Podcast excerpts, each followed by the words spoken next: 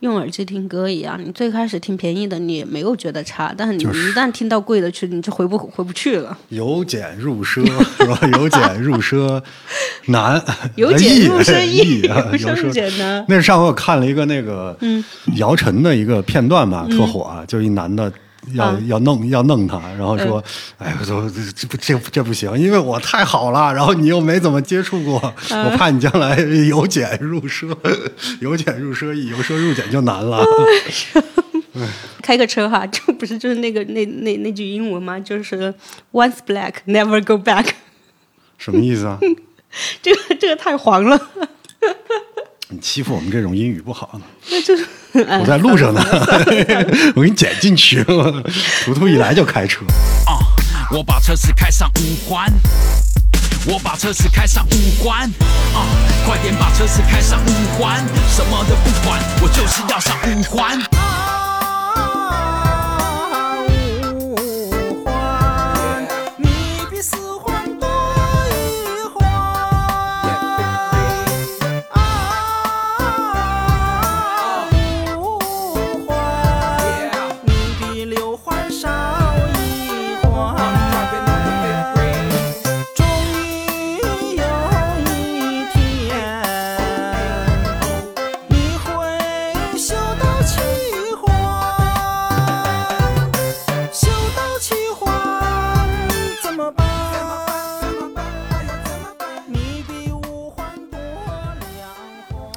大家好，欢迎来到反弹龙门电台，我是小柯，我是柯老板。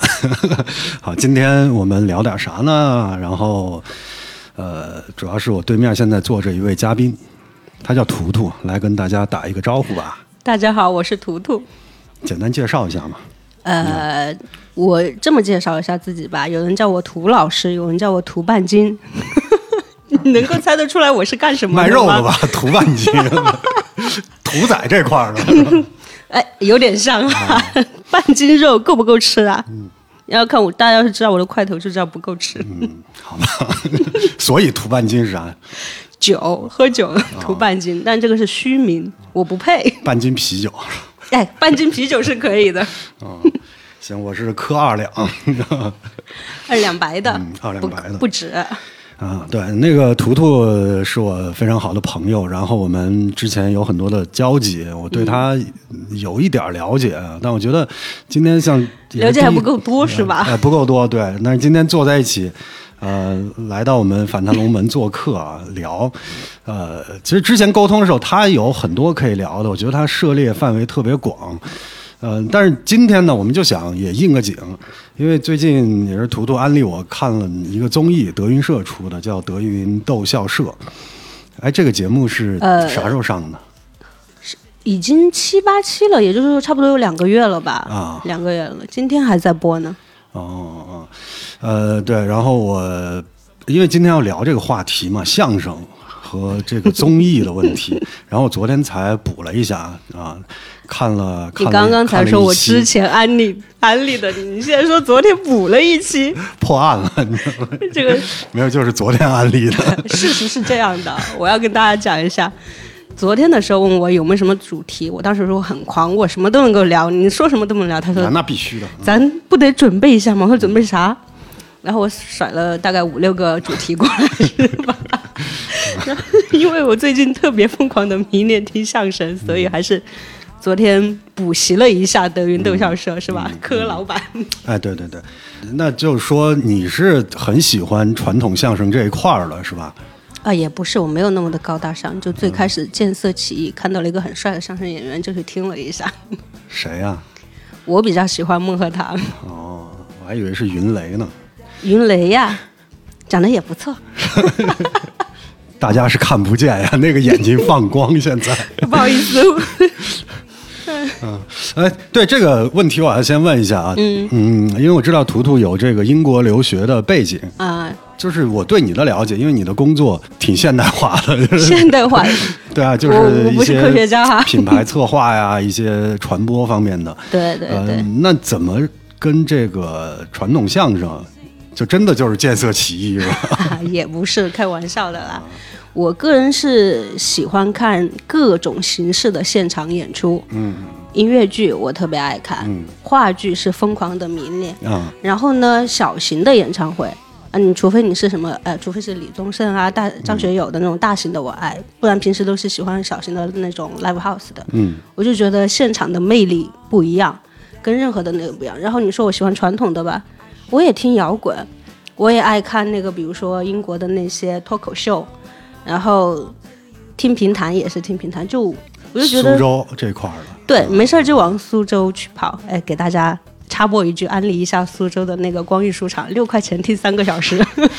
给我广告费了，你就在这安利，真的剪掉。第一个广告，以后我们红了就去找光裕书场。啊，行吧，好吧，所以还真的不能够定义说我喜欢听相声，就是因为。呃，喜欢传统艺术，嗯，我可能现在关于相声的很多专业术语都不知道，嗯，也不能说因为我喜欢，比如说喜欢哪个长得帅的，比如说喜欢孟鹤堂，就是见色起意，那就是一种形式的自我娱乐吧。哦，我始终会觉得，因为我刚才问这个问题，第一个呢，你有海外留学的经验，嗯，然后呢，你又是一个重庆人，啊，但我觉得艺术方面会有一些根源。你比如说，天津人喜欢曲艺，就是天经地义的啊。对天经地义，天津人的。然后北京人，因为它里边就很多北京的文化嘛。但你作为一个重庆人，然后又这么觉得没有在这个文化土壤里面，对对？对，然后你又很年轻啊，然后这套东西，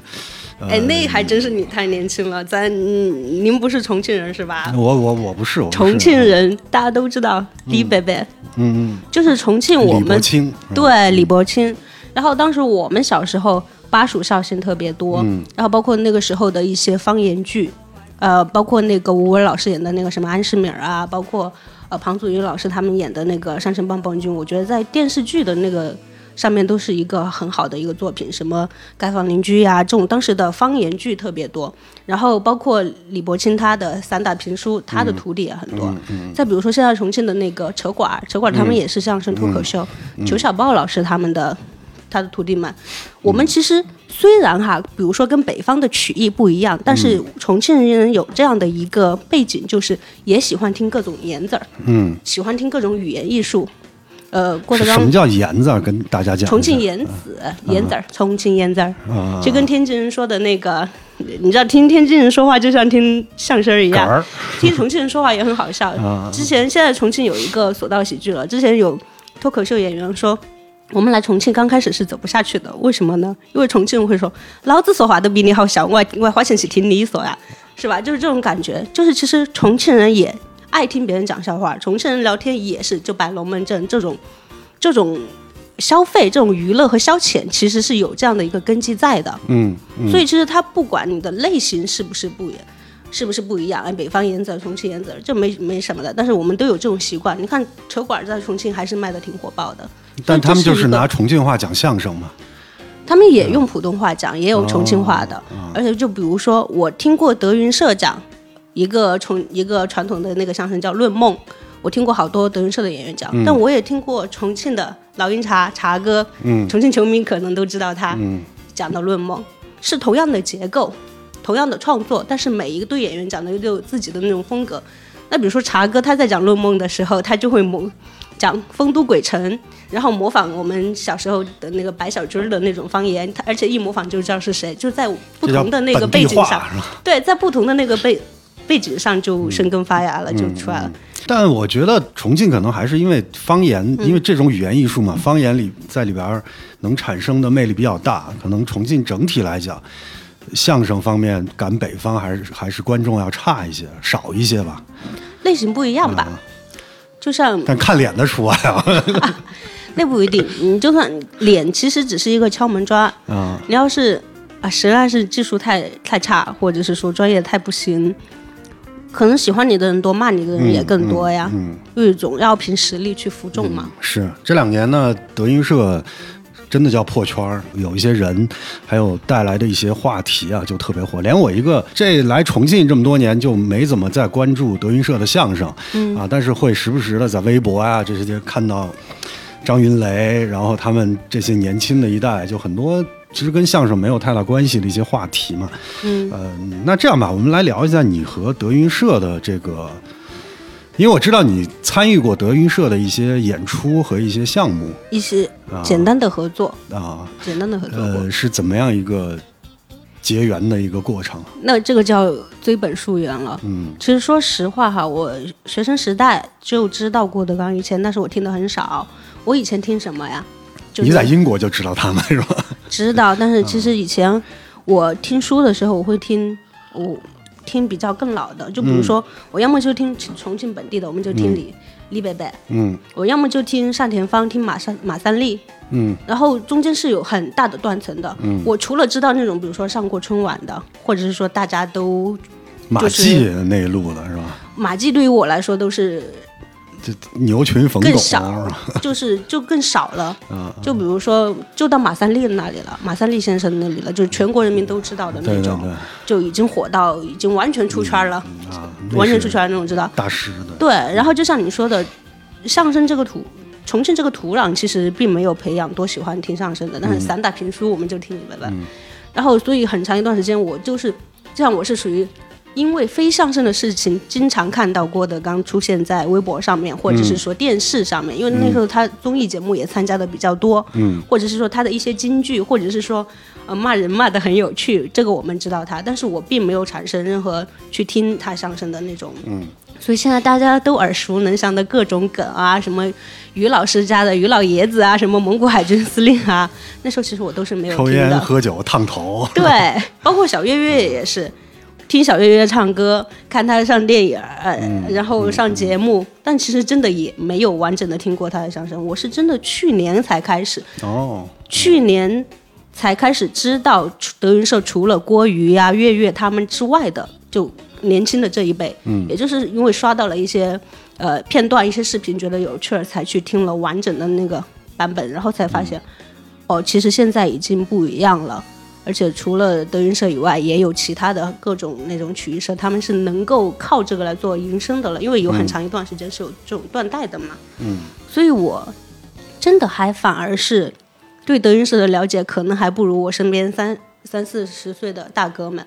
他们可能听的还比我多。三四十岁的大哥 就在你对面，感觉到被冒犯了是吧？就在你对面。对，我在北京待了十年，其实我去德云社特别早，我大概在北京上学的时候，那时候德云社刚出名儿，北京相声大会，对我去天桥。那时候票特别好买对我甚至带我爸妈去，我记得我第一次带我爸妈去看，呃，二十块钱一张票。嗯。我记得那天光郭德纲跟于谦最后说了三个小时，我都已经我完啊全就不会赶赶不上那个郭德纲、于谦在小园子里面的那种年代。了。然后我记得我第一次去就是就是那次，然后郭德纲、于谦是压轴，前面是何云伟和李菁。嗯，啊，这可能在后边作为压轴都很难碰见，就那个阶段很快，就大概大概过了，可能再有一年，当我再去的时候，门口的票贩子就很多了，而且他们都要说，哎，那个郭德纲的车已经来了，就跟那停着。今天有郭德纲是今天有？郭德纲，然后这个这个票你就可以怎么怎么样，就是嗯炒那个票嘛。大概就是在零四到零六年期间，我可能去过天桥的，他当时那个剧场是叫啊，就是德云社嘛，啊就对他们那个小园子，个看过五六次。嗯，除了第一次，郭德纲、于谦真的特别卖力，就刚好那个阶段就是他们真的破圈儿出来，啊，一下走入主流啊，后来也没看见过。啊，所以我对德云社可能比你要早，而且在北京那个阶段，身边很多的北京的朋友都特别喜欢。啊，那个时候用的方式是下载好多视频，那时候还有那种 MP 3放在 MP 3的那个播放器里面听。那个阶段其实好多那种特别长的段子，我还印象很深啊。对。但是新的这一辈，像昨天看这个节目里面的新的这一辈，我绝大多数我都不认识是吧？啊。其实我在我在去年听的时候，我真的我之前根本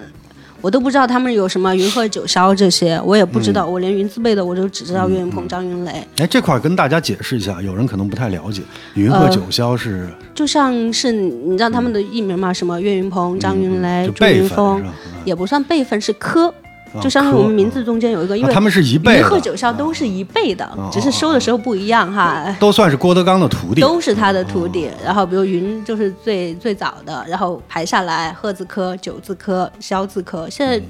现在特别火的齐霄贤就是萧字科的第一批徒弟。就是德云社，就是郭德纲的德，云就是他的哎其实徒弟不是，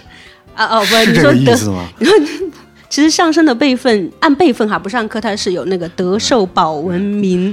但是郭德纲不是德字辈的，德字辈是在已经在清朝末年的那个时候了，相声八德，那已经是郭德纲德我知道。上上上上上一辈的那个了。但可能德云社叫什么，可能那个还真的是德郭郭德纲的德吧，但那个不是辈分。哦，啊，你还没有跟大家讲你是对，从去年又怎么跟德云社我就得跟你讲怎么结缘的。嗯我说过的，我看什么我喜欢的，我要去看现场，现场的魅力不一样。相声，我觉得我为什么之前都不爱听相声，因为我觉得电视相声真的特别特别难看，嗯没意思，嗯，不有趣儿。好，那个这是他说的啊，我没 说啊。对对对，是我说的，因为你要受播出的审核影响，嗯然后你要受时长的影响，你无法把那些细节呀、很好玩的那个东西以及互动的弄进去，所以我就是晚会里那种是吧？电视晚会对我完全受不了吸引。我我以前爱看赵丽蓉，爱看陈佩斯，因为我能够看到陈佩斯吃面吃五次，一次比一次撑的那个感觉。我能看到赵丽蓉她写字儿，她或者是说她就是萝卜开会要说好就。用相声话三翻四抖才把这个弄出来，嗯，但电视相声那个不行啊，你看不到他吃五次五次面到最后的那个过程，你只有到现场才有这种感觉，才能，所以我就去听现场，嗯，买票我会发现，哦，原来我上一个月还不知道的这些人，这个月我去买票，我买不到，我也抢不到，然后各种比如说，我也不爱，我又舍不得买黄牛票的人，毕竟看的看现场演出，看演出看的多，挺都买黄牛票还是贵的挡不。住量的。对然后我是有一次，他们有一场演出要到重庆来演的时候呢，我又想看。其实当时我一我我都不知道开票了没有，嗯嗯，我还进了一个就是粉丝群，大家都在里面，比如说重庆、成都的买票的交流，说谁谁谁什么开票了，你可以去买。我说嗯我发现没有，我以为抢完了，我就想，哎，能不能够去找一下，能够是不是有什么团票啊？他们现在还有各种粉丝群的团票，或者主方主办方办的团票，我去找，找到主办方，然后当时后来发现哦，原来是没开票，所以就不需要去找别人买票了。但是我想，哎，我是做什么的？我是做品牌推广的。我说你们这场演出好像票卖的不是特别的快呀，要不要需要我帮忙？就你在本地直接搭讪了是吧？我说你是不是要在本地，我给你一些建议啊，或者是说介绍一些资源好，然后就这样一不小心就合作上了。哦。然后才其实也就是简单的，也不是说跟德云社合作，或者是说跟演员合作，其实是演出商演出对，而且他们不同的演员、不同的地方，主办方都不一样，只是跟主办方进行了这这么一两场的合作而已。嗯。我最近啊，我最近的一次看郭德纲是大概一六年，嗯。当时是一个，因为我在重庆也做演出嘛，嗯。然后当时有一个福建的一个演出商做了他们的一个全国巡演，嗯，呃，重庆这边我当时就蹭的票，赠票是吧？蹭蹭的票，对，然后去看了，在人民大礼堂一个两三两千多吧，两千人多个座民大礼。堂的位置好像是两千八、两千九。对对对，我会去跟我记忆中在园子里面，在他最早的园子里面看的那个去对比，啊，就整个的是不是感觉完全不如在园子里面？呃呃，这个现场特别火爆，嗯，肯定是那满坑满肯定的谷啊，全全坐满。呃，但是呢，他的表演的内容，我觉得我都听过。我那么多年没有听过，我依然觉得都是一些很老的东西。但是它就是商演嘛，而且很多就是现挂的东西啊，反正现场是很火爆的啊。但作为一个算是对传统相声，其实除了他，我听呃小时候听很多，像特别喜欢像刘宝瑞啊，嗯还有很多传统的一些呃大师的一些段子，我觉得对于我们这种听过相声的，觉得 just so so 就还行。其实这个就还真的，第一个是场地问题，第二个就是考功力问题了。就先说场地问题吧，我是觉得相声就应该在园子里面听，嗯好，剧场里面听也行，嗯但如果是如果是现在在，因为他们的卖票能力太强了，体育馆也有。嗯，但如果是体育馆，我觉得我真的就是去追星去了，而不是去听相声了。嗯，相声的那种互动感，那种现场的氛围是完全不一样嗯的。就像你看一个话剧和看一一个电视剧，那个人的感觉是不一样的。它有那种现场空气中传递的那种氛围的那种魅力在，所以当越大越远的时候又不一样了。就像我看各种演出，我买票的位置一定不一样，我不是都买第一二排的。我如果是看话剧，我得买第一二排，我要看演员的表情。嗯相声基本上我也希望是在前十排，但如果我看舞剧，我一定会坐中后方，我要看他的阵型，我要看他的这种行家。行家，对，然后我看电影的话，我不会坐第一排，我一定会坐倒数倒数那三排之内的。是啊，干点啥事儿也没人注意。是吧 我是去看电影的，你们是去干嘛的，我就不知道。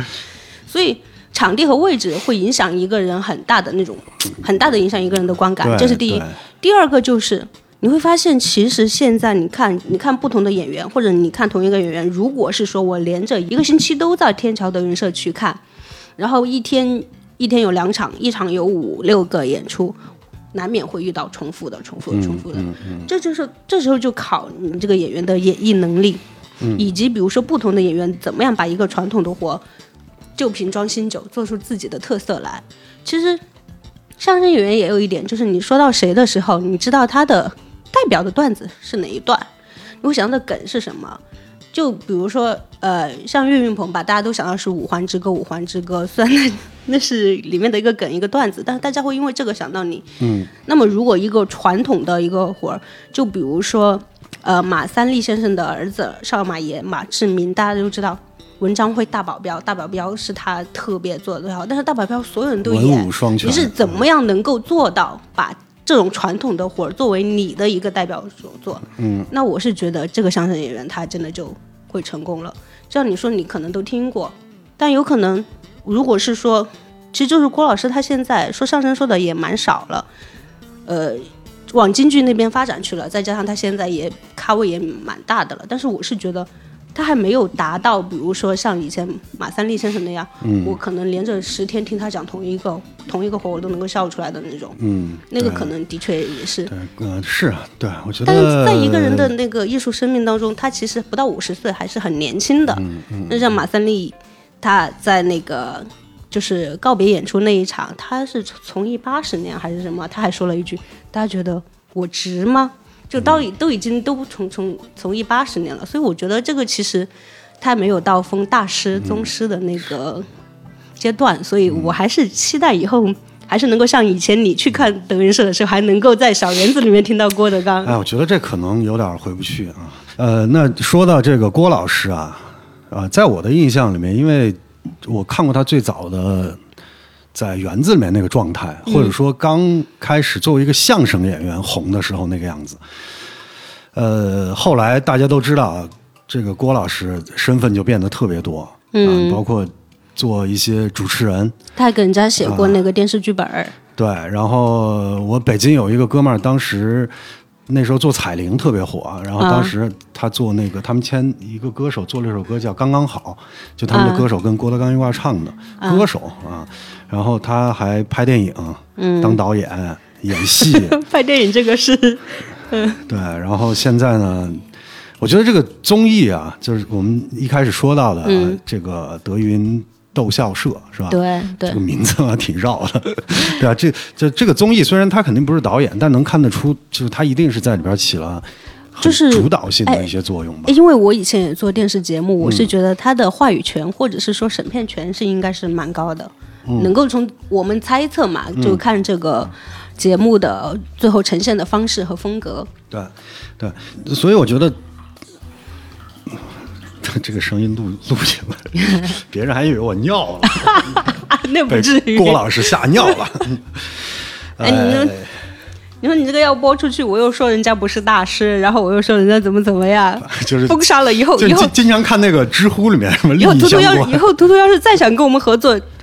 拒绝。没事儿没事儿，我这个电台没没几个人听，你放心吧。呃，那呃，说到这个话题呢，我就想嗯问一个问题啊，那你觉得德云社之于中国现目前或者说在过去这一二十年，嗯，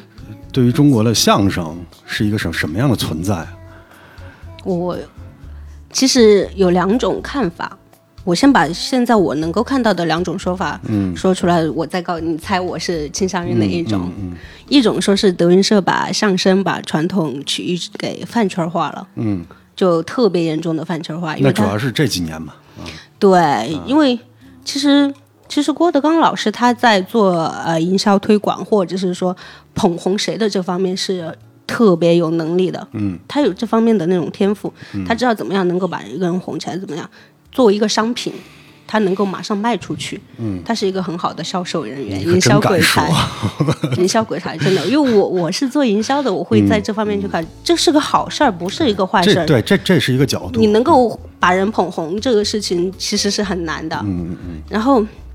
所以大家有些会觉得，有很多不懂相声的人去听相声，还有很多把相声演员儿给捧的像那种大明星、大流量什么之类的。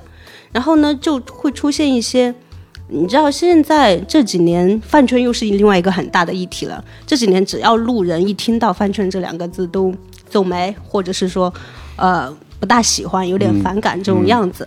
然后就出现很多各种觉得。你让这一门曲艺，你你说的就算说的不好，或者是说不够好，嗯，你就你就已经，哎，怎么说嘞？门槛儿给变低了，嗯，然后呢，好像是糟蹋了一种传统文化，这是一种说法。嗯另外一种说法呢，就是拯救了这个上升行业，就是从不卖座，甚至快要消亡了，然后到又开始这个行业又复兴起来了，又给又卖得出去票了，而且有一个不大恰当的说法哈，是说，呃。德云社他有他有饭吃了，他有肉吃了，其他的同同样做相声的就跟着能够喝汤了，是吧？就跟着能够喝汤了，这这有这种嗯，这种说法，把整个这个相声行业带火。对我这种这种说法虽然有一点过于的狂了，但是也不是人家自己说的嘛哈，这是别人说的。这两种说法都有，一种是带起来了，还有一种是糟蹋了。嗯嗯，嗯，说起来好像你你你觉得我是更赞同于哪种？我觉得你一定是赞同正向的，对，还是你觉得我一定赞同第二种，是因为我也花钱去看是吧？呃，因为我之前跟你没有详细探讨到这个程度啊，嗯就是你的对于相声的整个这个经历，嗯呃，我觉得听起来呢，第一个你接触德云社其实时间不算长，对，而且你从你的职业的角度，呃我觉得你还是会倾向于认为，总的来讲还是一个好事儿吧，能把这个行业带起来。对，我我记得去年的时候我看那我说的对不对？我告诉你，我其实两种想，两种都有一点，嗯，其中都有点赞同的，因为我我觉得我现在 这个让这个是不是特别的官方我辞令是吧那你还问我？因为现在你看网上哈，只要真是还想明年合作是吧？哎，那没有没有没有，你看现在网上经常会出现骂战，是因为觉得不是 A 就是 B，嗯，然后觉得双方的观点没有任何调和的点，那其实不是的，这样的才有话题性嘛。嗯，现在就像是那种，特别理性的东西，其实挺无聊的。就像是新闻坏的永远比好的传得多，那倒是。然后辟谣的永远不如永远不如造谣的跑得快，是吧？跑得久。其实我比较赞同一点，就是去年我看了一篇，应该是一个天津人吧，我也不知道那个公众号写写的特别深。他以前写那个武侠的时候，写了一篇能够把人看哭，就是讲武侠片的那个发展，然后也写了一篇关于相声的，从相声巴德写到了现在，写到了写到了张云雷，写到了好像没写到秦霄贤吧。他就说，很多人都说是郭德纲是拯救了那个相声，但是其实他说。郭德纲是相声的守墓人，嗯，就像郭老师他自己好像也说，我们不是说一个开发出了一片新的那个领域，他说他是一个汪洋中的孤舟，就等于是说，他的确这两年让市场上喜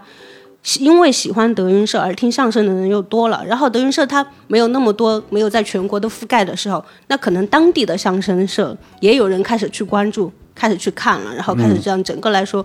蛮欣欣向荣的。嗯，但是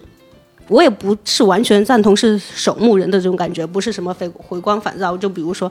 如果云鹤九霄不如郭老师说的好，云鹤九霄的徒弟再不如云鹤九霄说的好，那这样真的就成守墓人了，就越来越不好了。但是我就刚刚说的，包括郭老师在内，他自己都还不到五十岁，还是正值壮年，很年轻的。他有可能十年后、二十年后，他的相声的那个不是说他跟林志颖一样大吗？对，所以也也有可能三十年后，郭德纲的相声还会到一个另外一个高度。那么现在大家觉得还不够的，因为以前你都拿天津的老先生去对标，那肯定不行啊。我当然我当然知道孟鹤堂比马上马三立还差了几个，差了半个世纪啊。但是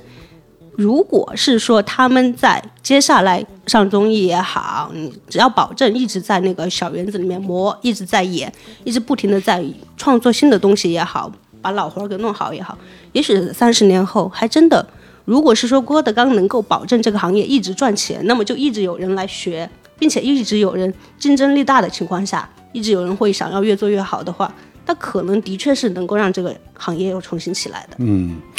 呃，可是就像你刚才提到马三立大师，嗯呃，如果你看啊，就是老的这一辈相声演员嗯，去跟郭老师比的话，我觉得有一个特别不一样的，郭老师比他们都还差远了。郭老师的身份，嗯，他已经你绝对不能拿一个相声演员去界定他了。对，他是一个叫你说行行业的推推动者，哎，他在捧捧红人，这些其实都不是一个相声演员的本职工作。但是你像那个马老先生这样的，那真的一生都在说说相声，他没有过多的公众的身份。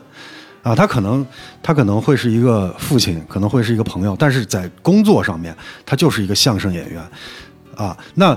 呃，整个德云社和郭德纲，你比如说，在我的感觉里面，郭德纲在他走红以后，他后面的让大家知道的正业了吗？对，没有几个是因为相声，因为他的作品。但是其实我觉得现在大家很多都是多期了，什么？嗯嗯但是其实大家说到相声，能够第一个，比如说在世的或者怎么样、嗯啊，能够想到的，全民都能够想到的，不管听还是不听的，还是能够想到是郭德纲。而且那会不会就是因为他占有了流量呢？那也有可。能但是说实话在任何一个年代都是流量。梅兰芳是他那个年代的流量啊，他就是占有了流量才能够被所有人知道。这个占有是一个的方式依然是鸡生蛋和蛋生鸡的方式。那比如说举个例子，你你知道老舍先生也说过相声，并且写过相声吗？呃不知道，我我我我知道他写过相声，我不知道他说过。他说过。那但是大家不会知不会知道这个事情，或者是说知道这个事情不多，是因为他在写作方面的成就太高了。嗯，这个是后来评判的。嗯，其实如果我们都回到以前的那些大师呀、文豪的那个年代，你会发现他们也。东也做过这个，也做过那个，只是最后因为某一个领域是最、怎么说呢？呃，造诣最高的，或者是说影响最深的，大家才以为他一辈子都要做这个。那就比如说马三立先生，如果是他回到郭德纲的那个年纪，四五十岁的时候，他的成就，比如说我们现在这个年龄层的人，一想到马三立，想到的都是他已经登顶时候的作品了，想到的他已经是大家给他。就给他已经颁了终身成就奖，他就是那么厉害了。但是他就是从不厉害的时候过来的，而且他中间因为以前的那个呃时代的原因，中间是有很长很长很长的时间是没有说相声的。那么在马三立没说相声的那些年，我们会不会觉得马三立是不是以后都不说相声了？或者是说马三立，我们对他的评价可能就停在停在他还没那么厉害的时候了？所以我觉得凡事可能都得拉长来看。是，呃，我觉得这个其实就体现了我一个八零前、八零前和一个九零后的在这些问题上的一个观点上的差别。那我会保留我的意见，嗯啊，就是我可能还是对现目前的整个的环境、大环境，其实不单单是相声，嗯啊，流量为王，然后呃，就像你说的厉害啊，那、那我们可能会更在意你是干嘛的。那你是一个说相声的，或者你是一个做音乐的，啊，你是靠什么来厉害？就我啊，还是会啊特别崇尚那些专精于一件事情，然后去。那是肯定的呀。对，我觉得这个东西在现在特别可贵，就比较少。因为其实大家比如说现在有一个情况就是，大家看到哪里是风口就往哪里去追，啊看到哪里有钱就往哪里去弄。但是，嗯，哎，要怎么说嘞？我刚刚突然想到，就就这么说吧。现在大家都觉得流量为王，不喜欢现在这个流量的时代。其实这是我觉得好多人挺喜欢的。因为流量吸引的人多嘛，但是大家不爱这个现象。因为就比如说好多年轻人他是原生在这个时代的，很多年轻人他喜欢的是某一个流量，嗯，但是如果是别的流量他不喜欢的时候，他依然。他依然，他看别人的时候，他就会非常清醒，你只是流量，你没有实力。但是当他自己喜欢某一个流量的时候，他才是那个。然后每一个流量他都聚集了那么多。那我这个不是我要说的点，这个其实我在小时候还算是青春期的时候，对社会很好奇的时候，大家那个时候大家都爱看偶像剧，爱听流行歌曲，喜欢那个时候那个那些都是流量吧？那个以前那个台湾偶像剧、韩剧是是流量。那那时候我就一直就我就不爱这些，我觉得你爱一个东西，喜欢不喜欢，比如说我现在刚好喜欢的德云社，它是流量而已。我以前那些我很反流量，其实也算是一种叛逆思维，是另外一种幼稚。就是你纯为了跟风而跟风是一种幼稚，你纯为了显显示自己不跟风而去不跟风，它也是一种幼稚的行为。重点还是在于这个东西的本质是不是你喜欢的。那么我反过来再说德云社这件事情，想象一下，如果没有德云社的时代。现在听相声的人有多少，并且愿意花钱去现场听相声的买票的有多少？然后愿意充那个优酷会员、充爱奇艺会员、充腾讯会员去看综艺、看相声综艺的人有多少？如果是没有，那么在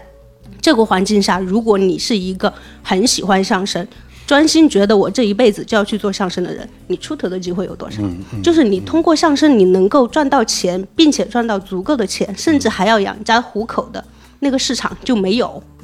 你只有相声能够卖出去钱，能够吸引来流量，流量吸引来这个有这个市场，就有这个市场的供需是达到一定的量，你才能够靠这个行业去赚钱，是吧？嗯，就像比如说，哎，你说，嗯，呃，我觉得首先呢，这个放在整个语境下面，这是一个很复杂的问题，因为它有不同的。角度啊，不同的层面去想，嗯，呃，那我可能更多的从创作这件事情，或者说从一个从业者，嗯。啊，一个你比如说我身边会有很多做戏剧的、做音乐的，嗯。啊，在产出内容的人啊，那我们就知道，面临着当面临着所谓资本和流量的这些诱惑的时候，呃，因为当当年其实，在北京两千年那个阶段，一直到一零年吧，大概这十年，我接触很多人，我觉得，呃，比如说，特别是做音乐这一块儿啊，嗯，他们其实没有想那么多，甚至你可以觉得他们不够聪明，他们只是在做音乐。也许外部环境好，他们可以多挣一些；也许不好，但是他们做的事情没有变，是非常简单的，是非常纯粹的。呃，那。我觉得郭老师，包括整个德云社，给我感觉他真的像一个公司，啊，呃，现在已经聊了四十分钟了，我决定把这个话题往回拉一拉。嗯。啊，我们今天还是回到这档节目，因为最早啊，你看，呃，听相声，在我那个年代，嗯。啊，通过我记得大鹏啊，嗯。不是演戏那个，就大鹏是北北 我知道，北京广播电台的一个主持人，他最早把郭德纲的相声录下来，去放在节目里面播，通过广播。然后后来听相声渠道变成了互联网，开始出现了这个优酷啊、土豆。那个时候，嗯嗯，到后来，我觉得这种其实它整个相声的传播是跟着中国整个这个是跟着时代的那个媒介发展的。对传播的媒介，它一直跟得很紧。那直到呃这两年，你你比如说包括短短视频，嗯然后到这个什么 B 站呀，有这种弹幕的互动，呃，到这两年都知道这个网综就特别红嘛，啊，嗯所以今天。嗯，我们今天其实所有的话题就是从这个网这一档网络综艺，它是腾讯出的嘛，对，啊，然后开始聊的嘛，啊，所以我们现在回到这档节目来谈一下啊，因为我知道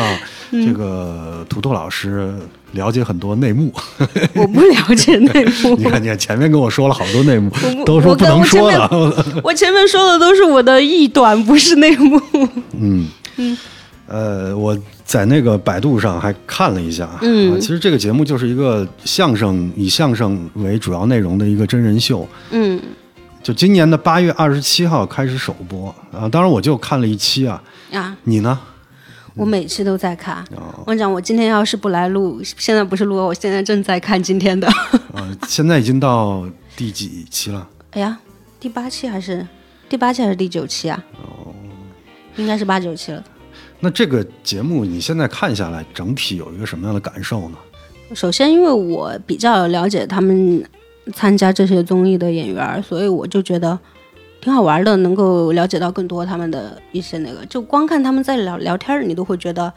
挺挺好玩的。然后光是相声部分来说的话，起起伏伏的。嗯，比如这一期，哎，亮点挺不错。哎，那一期，哎，你又觉得好像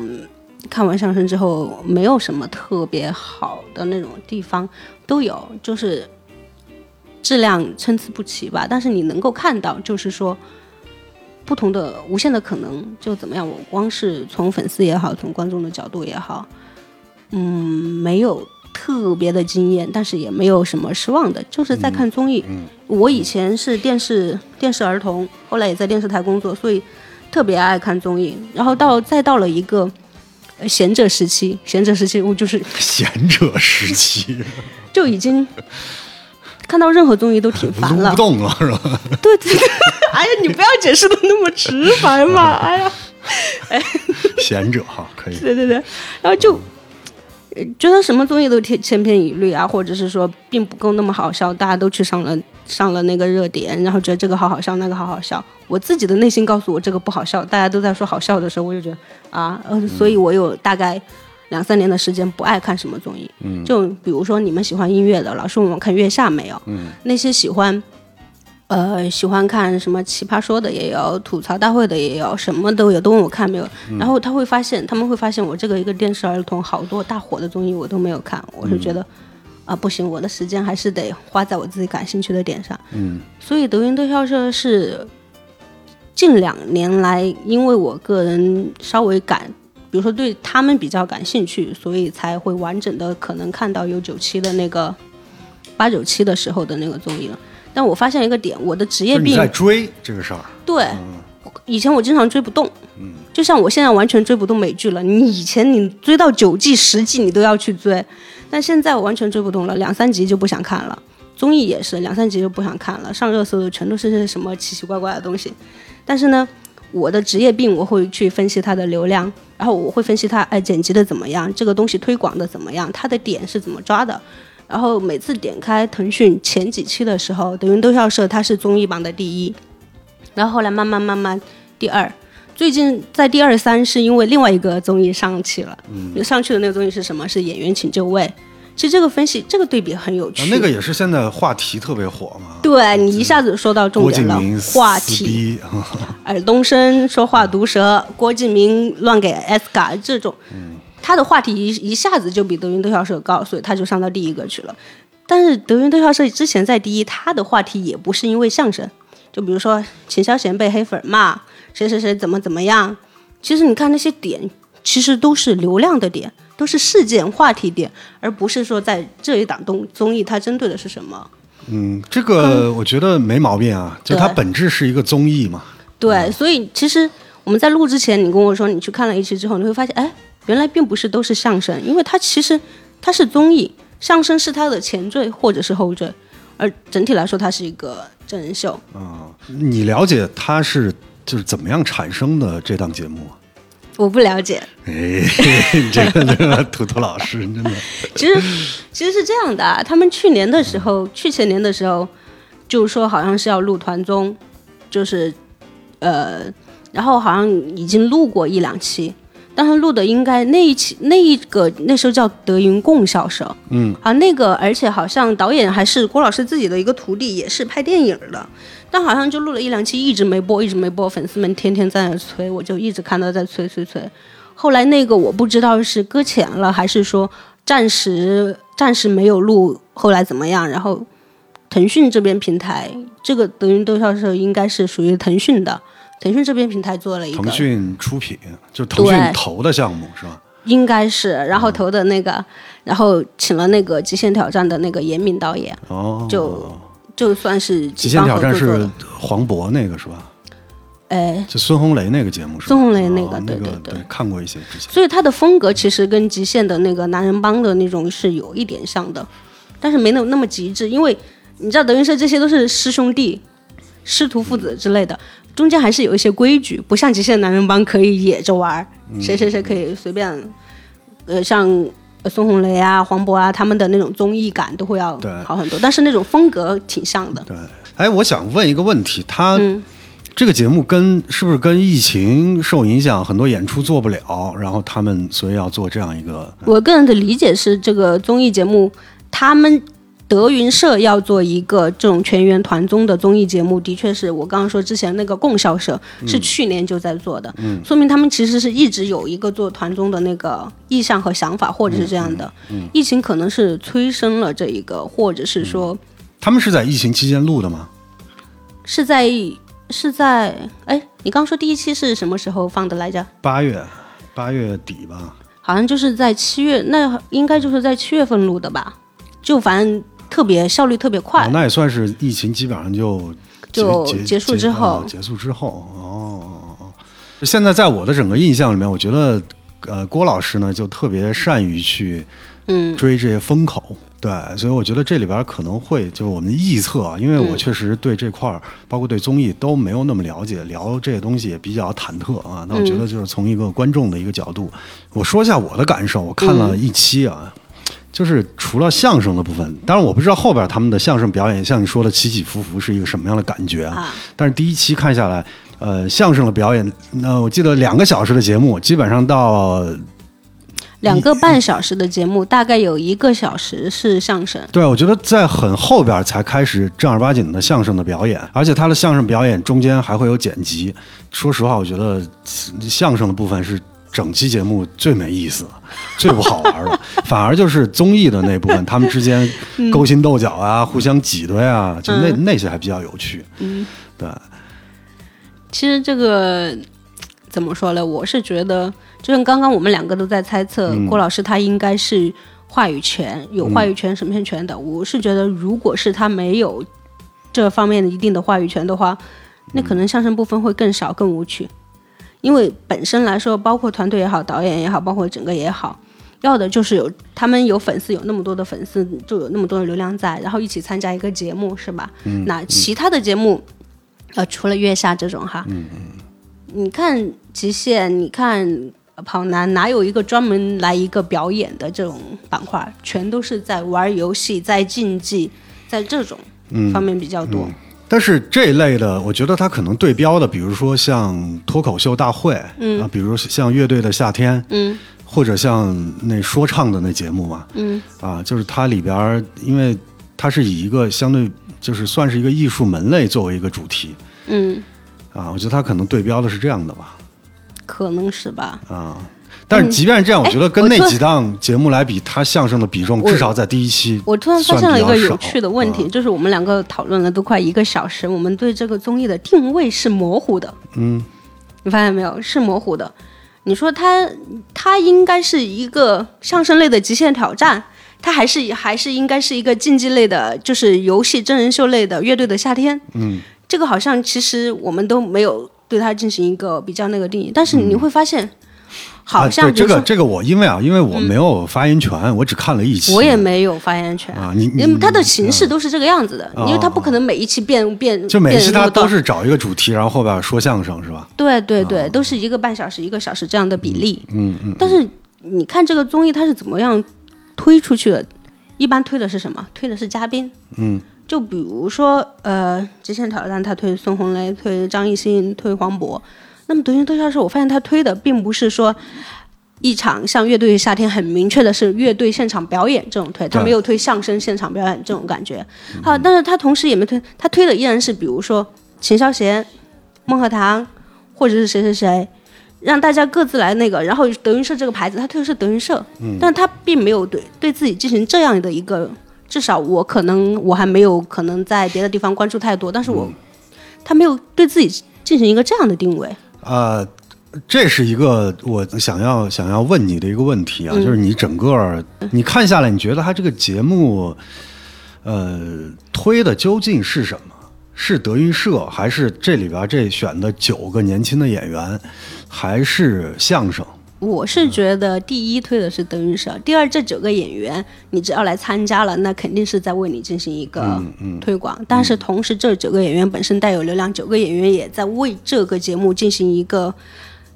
拉的那个观众的那种流量。但是你会发现，有一些演员其实就像我说，我我刚刚跟你在进行一个，比如说郭德纲是不是对这个专业还那个这种探讨的时候。我会发现他里面还是他还在借这个综艺来训徒，嗯，训徒弟。就比如说像秦霄贤，或者说他是在展示他训徒弟嘛？也不一定。就也举个例子吧，像秦霄贤，他因为他去年、今年、今年初还是去年底才拜师，反正拜师时间特别短，但拜师之前就已经在园子里面演出了。但是就其实他的那个实力。你不用说，本来就那么年轻那么小，他的实力肯定还不达不到那种特别专业的实力，但他又火得太早，就是你火的比你的实力还没跟上你的人气，你人气先起来了，这个就出现了一个不平衡的一个点，他其实反而是一个流量担当，拿到这个节目上来对比，就跟师兄弟们几个节目拉在一起对比，你又明显发现他的实力差距。这个时候其实是在展现，就是说他的不足的地方，但是同时来说，他自己在这里面，平时他在园子里面跟他一起的都是比较年轻的，那么他可能差距看不到那么明显，但是他跟云字科的、跟鹤字科的一比，他就会发现自己差距很大。这个时候，他也给了自己一个就是精进专业的动力。就郭德纲，我把我徒弟摆在这里，你看你自己到底在哪一个水平？那么其实是能够马上让徒弟也好，什么也好，这是一个训徒，就告诉你一次考试你再排在多少，你要怎么样。然后这是一个点，还有就是你会再拉通了，就像我刚刚说，你刚刚说你看了一期，但你看一二三四五六七八期，你看到第八期的时候，你再对比第一期的秦霄贤，你会发现，哎，他进步了。就他在这个真人秀里面，他确实会成长。他会成长，压力巨大的情况下，真的会成长。嗯，就比如说像秦霄贤这种。很年轻的、很年轻的徒弟，他根本就没有什么机会在有郭德纲在亲手教他的机会。但是他参加八期综艺，就有八期在那个师傅面前，呃，就是比如说汇报，然后再得到指点，再得到这样的机会。其实他，所以我就是觉得这一点，我还是相信他在那个。就郭德纲也好，德云社也好，在相声这方面是对专业是有要求的。对，那一定是一个高压，就是当你把这些东西还变成节目，让亿万人都看到的时候。对你可能你对外看你不知道他，比如说除了除了钱、流量和那些收获来着，但其实对内看，其实这也算是一次团建，一次会考，一次其实在内部也有一些好的那些方面的。发展吧，所以说郭老师还是老谋深算呀。我觉得他其实真的是一个超过我们很多的，超过我们正常普通人很多的一个天才。嗯，你不说是你不说是什么哎，跟跟那些大师啊什么比，但是他的确各方面的才华，就是说推广、包装、营销，就他做一个事儿可以达到很多目的，而且都是对他们是很有利的。对，我就是觉得他既然参加这种流量节目，我赚到钱就行了，我这么想，他还。也至至少你能够一石二鸟，一石三鸟，也挺不错的。嗯，秦霄贤，秦霄贤，我第一次月下他也参加了呀，你不是参加月下吗？是前段时间看月下的第二季，他跟那个大波浪合作了一首歌，我才知道，哎，德云社有这么一位，就是 长得挺帅的，但是就是佝偻佝偻一个背，特别瘦瘦的。对，现在都喜欢这样的。我觉得。精气神儿还是不够啊，对他有点马三立对那个劲儿，对对，就是那种蔫蔫的，就很瘦很瘦，你看着是有点马三立的那种影子，那，就单是外形方面哈。他是北京人还是天津人？呃，东北人吧。东北人啊。我发现了一点，德云社的演员，天津的、北京的、东北的，就是三个地方。呃，除当然有有什么河北、和南的，但是不多不多，就少。小岳岳是河北吧？好像。好像是吧？河南还是河河北河南？河南，河南。哎，我这个假粉丝。呃，以前我记得郭德纲老在台上说说，就是他挤兑那些所有就是所谓主流相声或者其他的一些团体。他说，如果相声不搞笑，就太搞笑了啊。那我觉得这个节目看完，我有个感受，就是他搞笑。嗯。呃，首先有些环节、有些桥段是挺搞笑的，就是我看到我也乐。而且我觉得这个综艺是可以看得下去的嘛，啊，但是他搞笑的方式不是传统相声或者说相声那一套，嗯，他搞笑的方式是真人秀的啊。有点像脱口秀的那种设计的那那种包袱呃类，型。不，就是就是真人秀，因为看过一些其他的综艺嘛，嗯，就它搞笑是来自于这些人的人设，还有哦他们设计的一些互相折腾啊，然后一些那依然不是相声部分嘛，不是那相声的是真人秀部分。嗯对对对，我喜欢德云社还是早期那些传统的，又把一些新的现代的一些东西创作进去那样的一些，哎但说起来这一点还挺值得探讨的，就是说说到园子里面的时候，大家都觉得德云社不够传统了，或者是说怎么样。但是，比如说你去听嘻哈包袱铺和去听那个德云社，你会发现德云社讲的传统相声特别多。反而嘻哈包袱铺是偏新偏火爆的那种，但不只是嘻哈包袱铺，就现在其实很多很多各种社、各种团、各种什么之类的。那你看，像比如说我是觉得，呃，像重庆的车管他们的演出现场效果特别的好，但他们也有脱口秀，也有小品，而德云社其实倒还蛮是传统方面的比较多。对，现在其实很多人就像那个李诞他们嗯经常说他们是做喜剧嘛，嗯，对，啊，所以他们是在用各种方式来做喜剧，嗯其实已经跳脱了，不管是相声啊，还是说经典的脱口秀，嗯啊，那个特别相相对狭义的那部分，嗯，反正把你 弄笑了为止。各位听众，由于本期节目录的比较长，我们分为两期播出。桃叶那肩上尖，柳叶儿就遮满了天。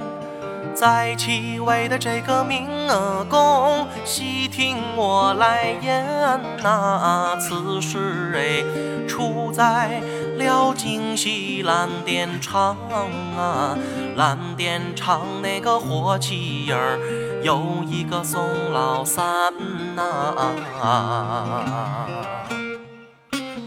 提起那宋老三，两口子卖大烟，一辈子无有儿，生了个女儿婵娟呐、小妞儿哎，年长到一十六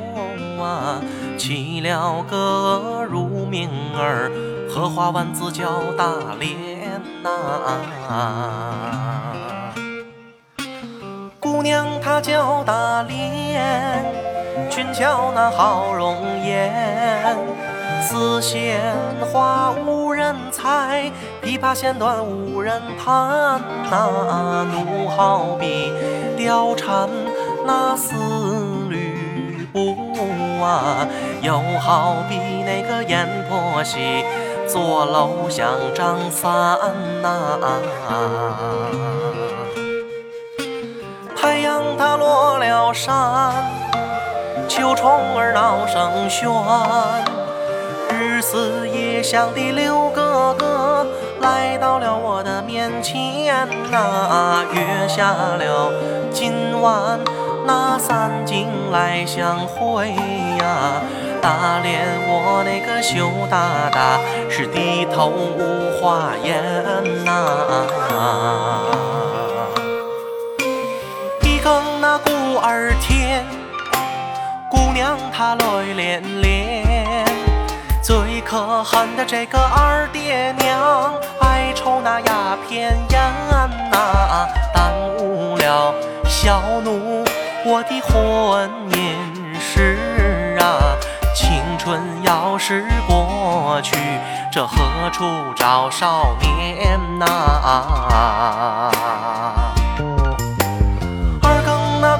儿发，小刘他把枪爬，惊动了的这个上房屋，吃了心的女娇娃呀，伸出手打开了门双扇呐、一把手我是拉住了哥哥那我的冤家呀。